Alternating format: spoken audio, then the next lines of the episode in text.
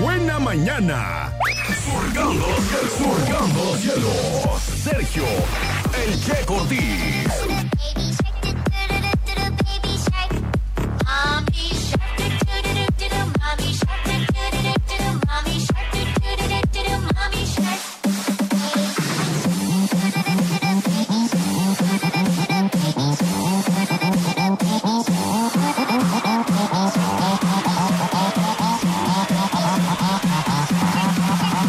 Aquí estamos ya picados con el tema del cocodrilo.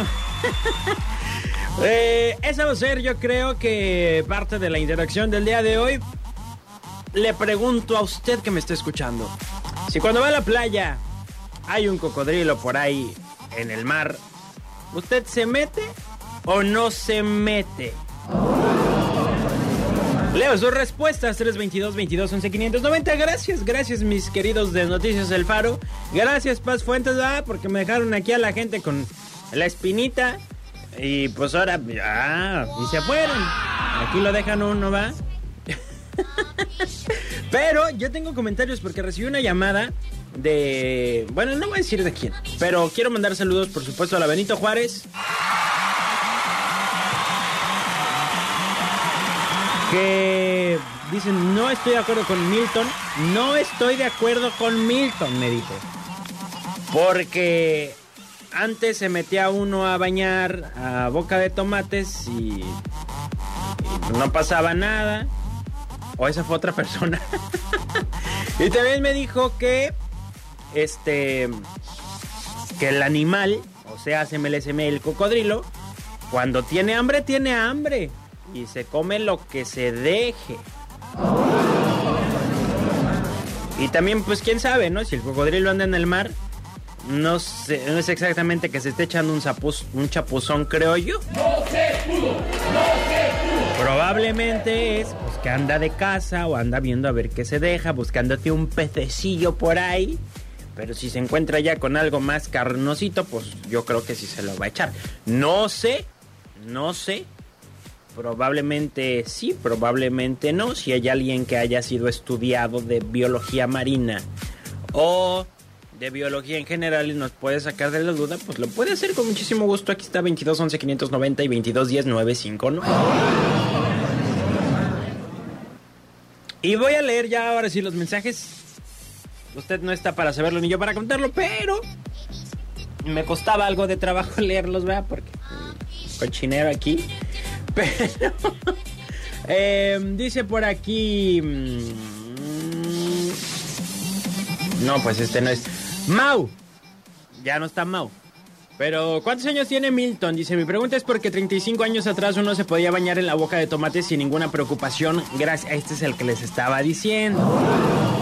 Pues les digo que el joven maravilla cuentan con escasos veintitantos. Con escasos veintitantos, por usted va usted con pendiente. Pero, pero, hace berrinches como de 14. Y se amarga como de 78. Entonces no. Ay, es guasa, es guasa. No te creas, Milton. No. Eh, mi compa Jorge dice: Ya estoy aquí en el taller. Tengo un poco de sueño, pero. Este, ahí andaba con el celular ya casi a las 12 de la noche. Y yo pegado al mendigo celular, dice mi compa Jorge. También pasa mucho, ¿no? Ya nos vamos a dormir y se nos ocurre revisar el celular. Y. Oh my gosh, se nos fue el sueño. Suele pasar. Eh, por acá otro compa dice, hoy te apoyo con mi voto en los chistes por Adela. El Faisán ya lleva dos seguidos, es justo que ganes hoy. Gracias. Sí, por favor. El Faisán se metió a un diplomado en chistes, yo creo. Buenos días, Sergio. Saludos a mi hermosa madre, Irma Romero, hoy en su cumpleaños. Y bendiciones para ella. ¡Felicidades! Señora Irma.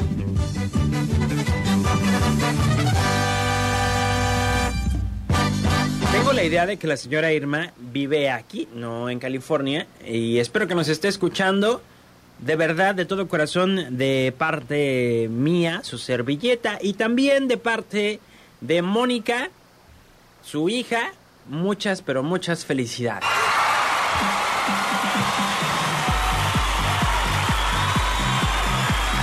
Saludo también al local número uno del Cook que hoy tienen supervisión. ¡Sí se puede! Échenle ganas ahí, acomódense el cabello, por favor. Este, lávense bien las manos. ¿Eh? Nada de andar con el celular en la mano. Ahí me lo dejan, por favor. Sí, sí, sí. Y el mejor de los deseos también para mi mamá. Tenemos otro mensaje, dice mm, em, Checo, ¿qué beneficios tienen o nos dan los cocodrilos? Qué complicado. Yo creo que algún beneficio sí deben de tener. O sea, sí, son parte de un ecosistema. El ecosistema pues va girando, ¿no? es un ciclo, es todo contra todos. Nosotros somos los únicos que creo que arruinamos el ecosistema. O creo que ayudamos a la alimentación del mosquito Aedes aegypti. ah, ya saben, el humano nada más ahí anda como, pues bueno. Pero este... Pero pues... Yo creo que aunque no tenga un beneficio, no deberíamos tampoco de sentirnos pues dueños y de que lo que no nos sirve pues le estemos como no sé está complicado está complicado el tema qué bárbaros qué tema me dejaron Dice por acá, yo reportaría a las autoridades correspondientes si veo un cocodrilo en el mar.